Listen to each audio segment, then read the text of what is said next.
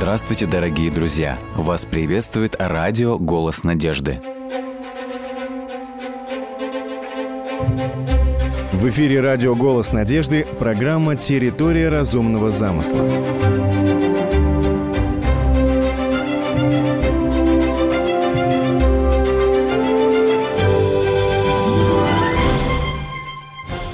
Мы продолжаем общение с гостем нашей программы, кандидатом физико-математических наук Поповым Алексеем Валерьевичем. Алексей Валерьевич, здравствуйте. Здравствуйте. Мы благодарим за то, что вы откликнулись на наше приглашение принять участие в программе «Территория разумного замысла».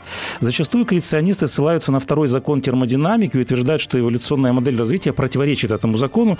То есть не противоречит ли эволюционный сценарий вот этому закону? И, в общем-то, что вы можете сказать по вот этому э, аргументу? Здесь можно сказать следующее. Формально формально. А второй закон термодинамики, или второе начало термодинамики, то есть это не убывание энтропии, то есть не, не, не уменьшение беспорядка или, наоборот, так сказать, его либо сохранение, либо увеличение. А формально это действует в замкнутых системах, то есть системах, которые не, нет воздействия извне. А, но на самом деле, если уж мы подходим не формально к этому вопросу, а, скажем так, Э, с точки, элемента, с точки зрения элементарной логики и а, опыта, мы видим, что на самом деле второй закон термодинамики или начало термодинамики, а, неубывание энтропии, оно не ограничивается только замкнутыми системами. Любая система, а, предоставленная сама себе, она будет стремиться к хаосу а, в конечном итоге. Единственное исключение из этого правила – это если в эту систему привносится разумная информация. То есть если мы, скажем, а, построим дом и оставим его на тысячу лет, не, не прикладывая к нему никаких, так сказать, своих стараний, да, можно себе представить, что с этим домом произойдет через тысячу лет. То есть здесь вот такой принцип общий принцип, который стоит за вторым началом термодинамики, он действует. Если же мы хотим, чтобы этот дом представлял из себя что-то более совершенное, чем тысячу лет назад, нам нужно вложить туда какую-то информацию, нам нужно вложить туда разум, да? Вот. И вот этот вот общий принцип, он действует. И в этом смысле э, действительно второе начало термодинамики, она не способствует, не э, говорит в пользу э, теории эволюции. Потому что теория эволюции подразумевает, что никакого, никакой разумной информации извне в систему под названием Земля или биосфера Земли не вносилось. Все происходило а, только благодаря неким, нек, некому взаимодействию материи и энергии, да, такому слепому. Да, как вы вначале подметили, что, во-первых, эволюционная модель подразумевает, что должно эволюционировать из того, что уже что-то есть. Должна сначала быть там, клетка живая или та же да, жизнь. Ну, еще То есть эволюционировать нужно на основе чего-то. Ну и с другой стороны, мы говорим об энтропии, а не о неком эволюционном таком развитии. Э, происхождение космоса. Вот опять же, если говорить о сфере физики, я хочу еще одну цитату того же Докинза перевести. Он говорит, дарвиновский естественный отбор демонстрирует ложность идеи разумного замысла, опять же, в его понимании. Вот, вот. Э, однако дарвинизм, по-видимому, не может быть применен непосредственно к неживой природе, например, к космологии. Вот что он говорит. В физике аналогичный метод еще не обнаружен. И вот он предлагает э, теорию мультивселенной, которая, он, как утверждает, может дать объяснение э, вот непосредственно в вопросе происхождения э, космоса непосредственно. То есть он говорит, дарвиновская теория якобы не работает в космосе, и поэтому вот сегодня ученым предстоит еще найти какую-то модель, и вот и предлагают теорию мультивселенной.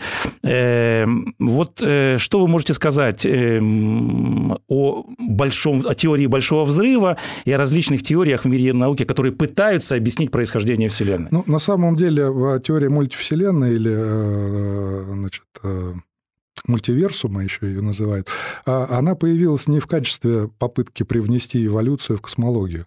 Она скорее появилась в качестве попытки дать объяснение так называемому антропному принципу. А, вот. Дело в том, что э, значит, Вселенная наша, она очень точно настроена на существование человека. То есть в э, начале или в первой половине XX века это было обнаружено учеными. Значит, начал э, эти исследования, насколько я помню, а, ну, так серьезно начал, лауреат Нобелевской премии, один из создателей квантовой механики, Пол Дирак. Вот он как раз первый поставил вопрос об изменяемости так называемых фундаментальных констант со временем. Вот. И это побудило... Фундаментальные константы — это, собственно говоря, те числа, если попросту говорить, которые в некотором смысле определяют э, действие физических законов.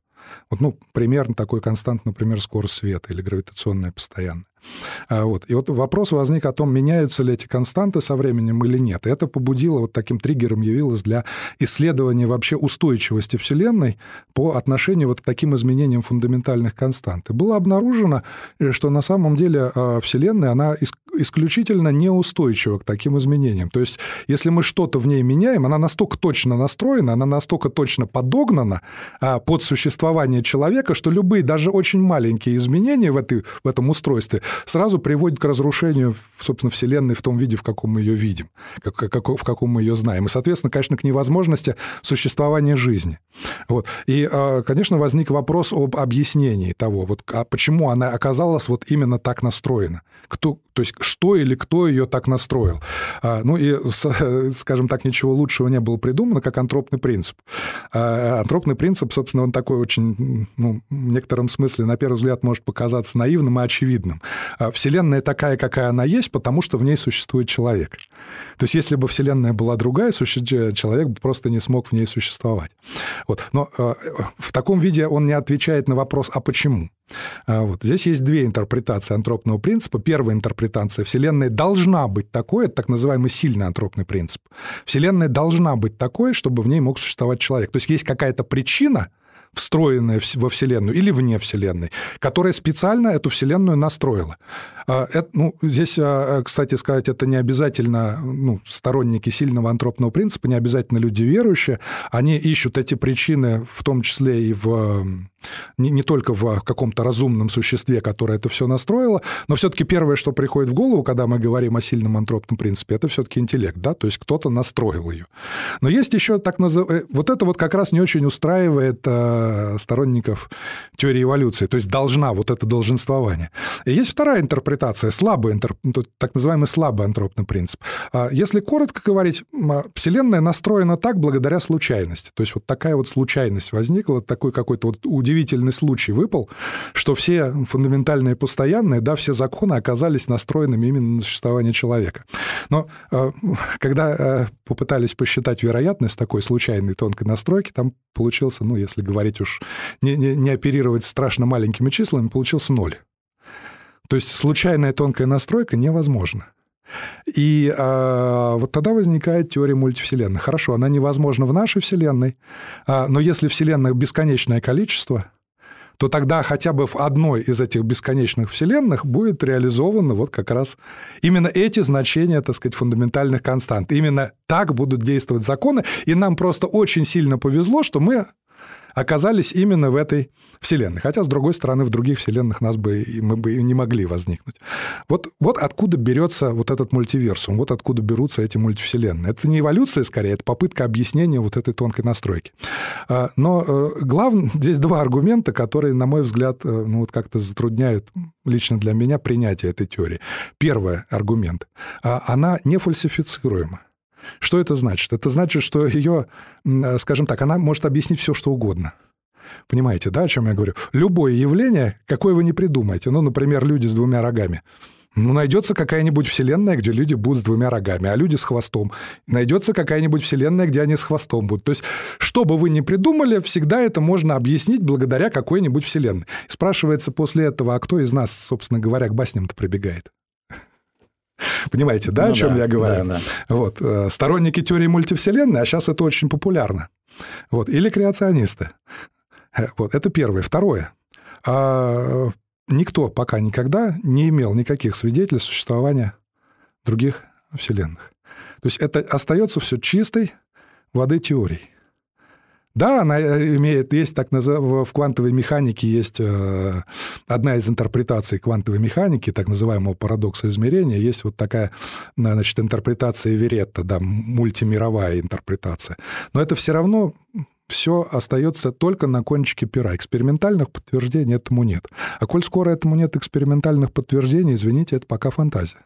Мы можем об этом фантазировать, но мы не должны и не можем, и это будет неправильно, возносить это на флаг и представлять это как такой свершившийся факт какой-то.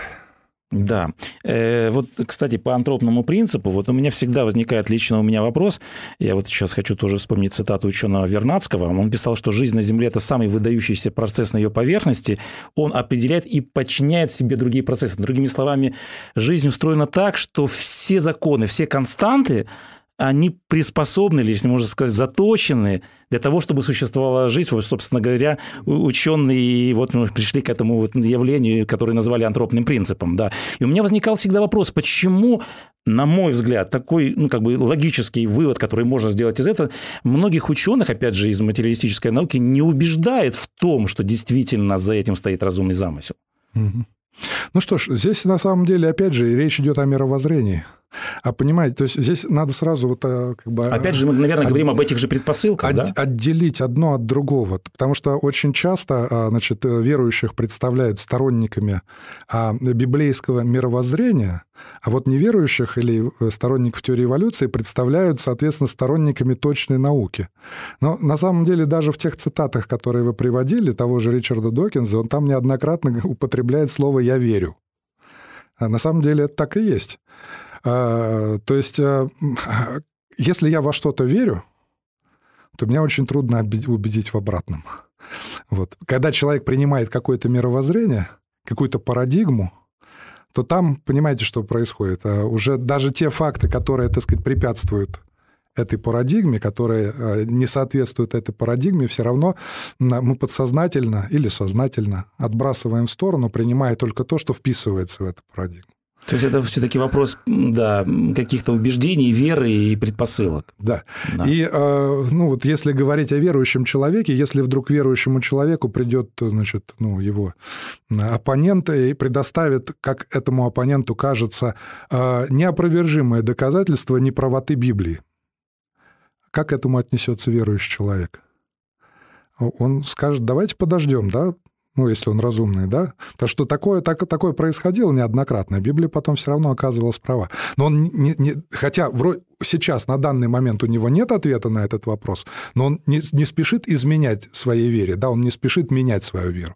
Говорит, давайте подождем и посмотрим, что будет дальше, да.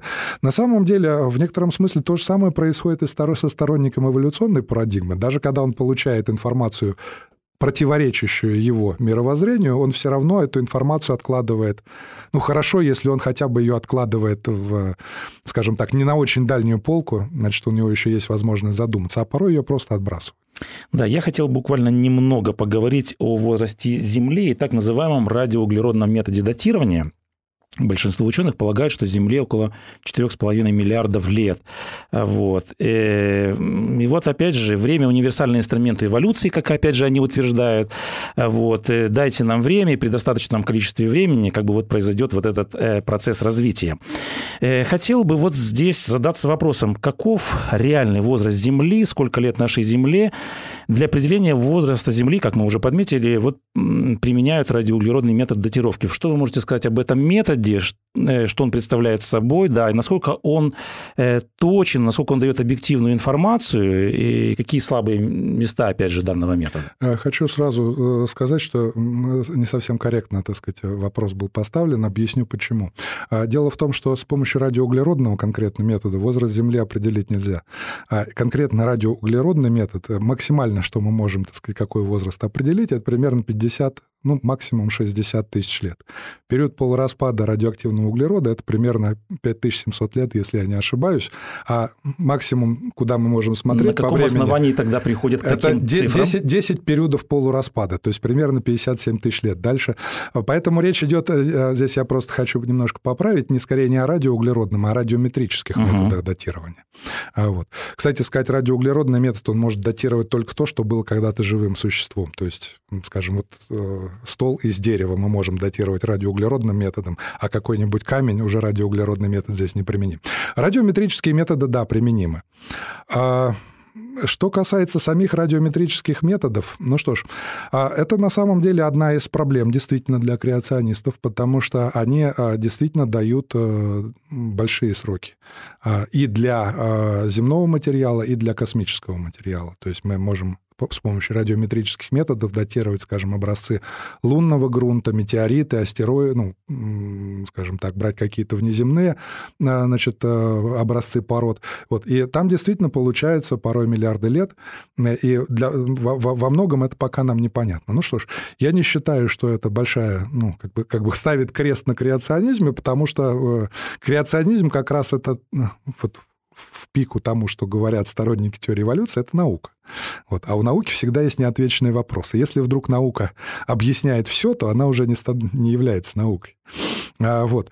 А, но опять же, если уж говорить о а, значит, э, вопросе, откуда берутся эти миллиарды лет, а, опять же, а, мы исходим из предпосылки, что процессы в прошлом шли точно так же, как они происходят сегодня. И, предположим, те же периоды полураспада радиоактивных элементов, радиоактивных изотопов, которые используются для радиометрического датирования, они э, в прошлом были точно такими же, какими они являются сегодня. На самом деле это естественное предположение в том плане, что другого ничего не придумаешь. Вот. Но мы знаем, если мы все-таки прибегаем к библейскому мировоззрению, мы знаем, что в истории э, нашего мира э, были, э, было время, были периоды времени, когда процессы шли совершенно не так, как они идут сегодня. Это сотворение мира, это э, грехопадение. Э, кстати, оно ведь затронуло не только а, моральное состояние этого мира, оно затронуло очень многие физические процессы. То есть этим можно объяснить вот эти расхождения. Понимаете, это не, объяс... это не объяснение, но это как бы а, возможное направление возможное исследования. Направление исследования, здесь, да. да. Чтобы э, э, что-то объяснить, нам, конечно, нужно получить какие-то данные. Этих данных, ну, насколько мне известно, у нас нет, но мы э, можем апеллировать к самому принципу. Это время всемирного потопа, когда тоже могли происходить процессы, которые сегодня не происходят и которые современной наукой не описываются. И все это могло повлиять на соответственно, и на, в том числе и на радиометрическое датирование, в том числе и на периоды полураспада. Нам сейчас трудно понять, как это могло быть, но это не значит, что такого быть не могло. Понимаете, а, сторонники теории эволюции э, и вообще сторонники униформизма, они исходят вот из одной предпосылки. Все строго так, как сегодня. Вот период полураспада, уран-238, какой он вот сегодня, там около 4 миллиардов лет, такой он был и раньше. Откуда мы это знаем? Да, конечно, всех вопросов мы не сможем охватить в рамках нашей программы, и поэтому я хотел бы в конце нашей программы спросить у вас, что бы вы могли посоветовать нашим слушателям, которые хотели бы продолжить исследовать данную тему, вопрос происхождения Земли, какую литературу вы бы посоветовали прочесть, найти в интернете или приобрести? А я хотел бы, прежде чем на последний вопрос ответить, еще вернуться к одному вопросу, который в предпоследнем вопросе было задано. Дайте нам время, и у нас все произойдет. А на самом деле, а, если мы обращаемся к теории, вероятностей, сейчас а, действительно у нас времени так много, и а, я скажу это как бы бездоказательно, но если у кого-то возникнет интерес, это вот как раз последний вопрос, можно будет эту информацию найти. Вы знаете, что даже для случайного образования одной белковой молекулы состоящей, ну, такой не самой сложной белковой молекулы. Белковые молекулы иногда больше тысячи аминокислот содержат. Вот. А здесь хотя бы 150 аминокислот, функциональной белковой молекулы, если она образуется случайно. А, было посчитано, сколько для этого нужно времени. И для этого не хватит ни миллиардов, ни триллионов, э, ни секстиллионов, ни гуголов, ни вообще какого-нибудь разумного количества лет. То есть если уж говорить о том времени, которое нужно эволюции, то 3,5 миллиарда лет — это бесконечно мало. Вот так к вопросу о времени. Такое да, я здесь хотел бы... Я тут, э, мне тут здесь тоже под э, рукой цитата французского зоолога Пьера Гроссе. Он говорил, опять же, по поводу этого момента, он говорит, одно единственное растение, одно единственное животное потребовало бы тысячи и тысячи удачных совпадений. Скорее пыль, переносимая ветром, воспроизведет на холсте меланхолию Дюрера, чем произойдет ошибка репликации в молекуле ДНК, которая приведет к образованию глаза. Нет такого закона, который запрещал бы фантазировать, но науке это не к лицу лицу, говорит он. И мне нравится еще одно высказывание такое. Есть креационист Кен Ховинд. Эм, он как-то иронично вспоминал известную сказку о царевне лягушке. И он все равно не замечает, если от поцелуя принца лягушка превращается в царевну быстро, то это сказка, а если она превращается медленно, это наука. Ну, вот как-то ну сейчас на самом деле есть э, интерпретации, э, ну, скажем так, э, эволюционной теории. Она же на самом деле далеко уже не представляет из себя вот ту изначальную дарвиновскую эволюцию. А Дарвин еще ничего не знал о генетике, он ничего не знал о генетическом коде, он ничего не знал о удивительной сложности жизни. Я подозреваю, что если бы то, что нам известно сегодня, было бы известно Дарвину, теория эволюции просто бы не появилась на свет.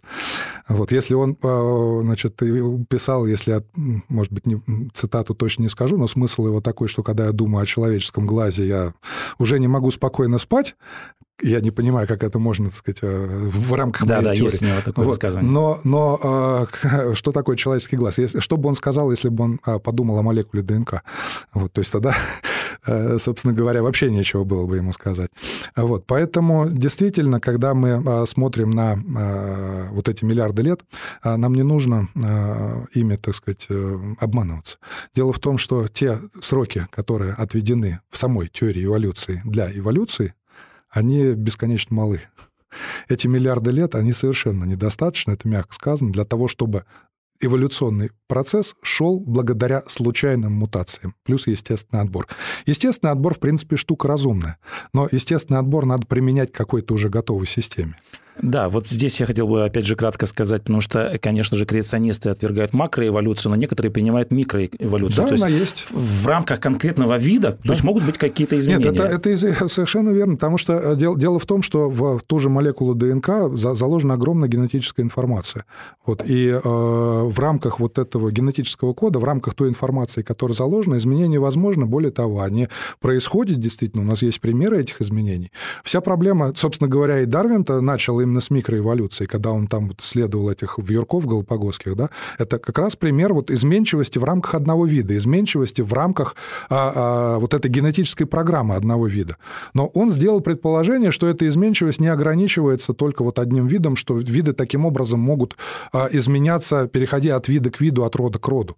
Вот. А, а, но сейчас мы знаем, что генетический код ставит очень серьезную, ну, фактически непреодолимую границу для такой изменчивости. То, что вот называется макроэволюцией, да, вот, и как через эту границу перейти, не внося огромное количество разумной информации, как только мы говорим о том, что эта информация внесена случайно, мы сталкиваемся с очень большой проблемой, с проблемой э, статистической, с проблемой теории вероятности, с проблемой огромных сроков, которые необходимы для того, чтобы случайно вот эта информация могла как-то появиться. Да, видите, настолько наша тема э, объемная и увлекает нас, что мы, конечно же, можем еще очень о многом сказать. Э, я, опять же, возвращаюсь к вопросу, вопросу да, да. о литературе, которая могла бы пополнить наши знания в данном вопросе. Ну что ж, я могу порекомендовать рекомендовать книги э, издательства «Источник жизни». Вот это очень э, две, на мой взгляд, очень интересные книги Ариэля Росса. Э, вот это «В начале» и «Наука открывает Бога». Вот. А есть книги наших авторов, биологов. Это Татьяна Юрьевна Угарова, значит, «Как возник наш мир», и сейчас вот буквально совсем недавно вышло «Сотворение человека», вторая книга. Есть книга Елены Тихоновны Титова, она тоже биолог, кандидат биологических наук, Татьяна Юрьевна Угарова, доктор биологических наук. Вот. Э, книга, которая вышла, «Я восхищаюсь делами рук твоих», это то, что уже можно приобрести. И готовится также к выходу, вот я надеюсь, что в конце этого года выйдет вторая книга Елены Тихоновны Титовой «Чудеса вокруг», то есть она тоже уже в источнике жизни находится. А вот. А, ну вот, собственно говоря, так, э, такой стартовый набор я Да. Вы, дал. кстати, не планируете написать что-то свое какое-то? А, ну, у нас да, э, ли, лично я пока никакую книгу не планирую писать, хотя у нас есть э, совместный плод совместного творчества в некотором смысле.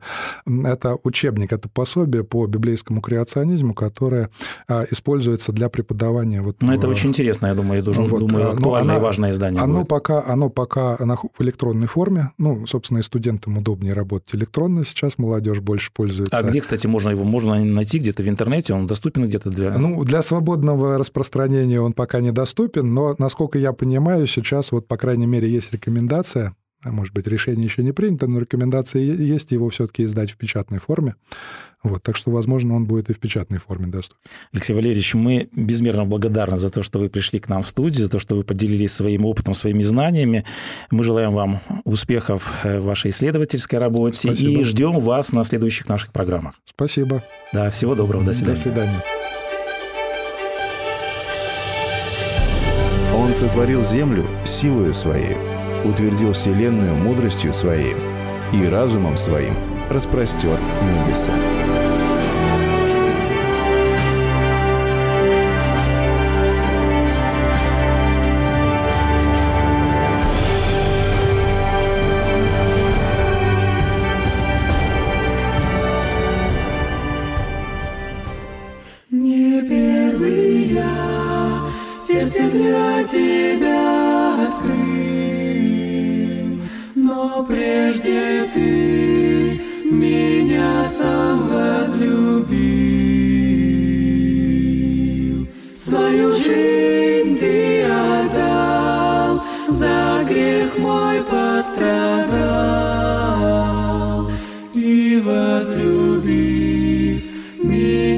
Меня к себе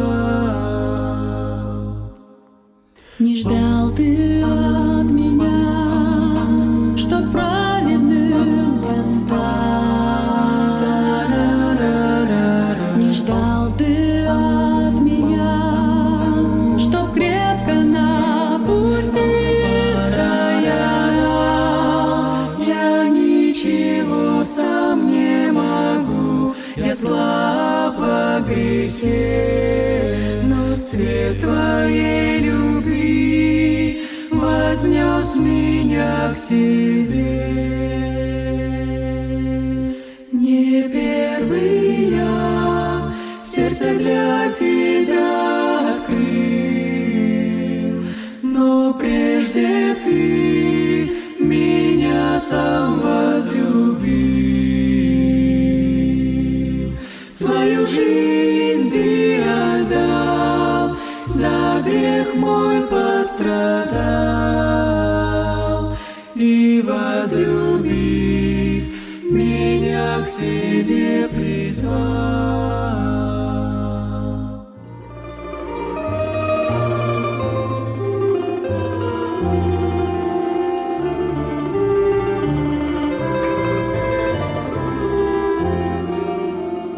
Дорогие друзья, вы можете оставить свои сообщения через WhatsApp и Viber по номеру плюс 7 915 688 7601 или позвонить нам на бесплатную линию, которая работает на территории Российской Федерации.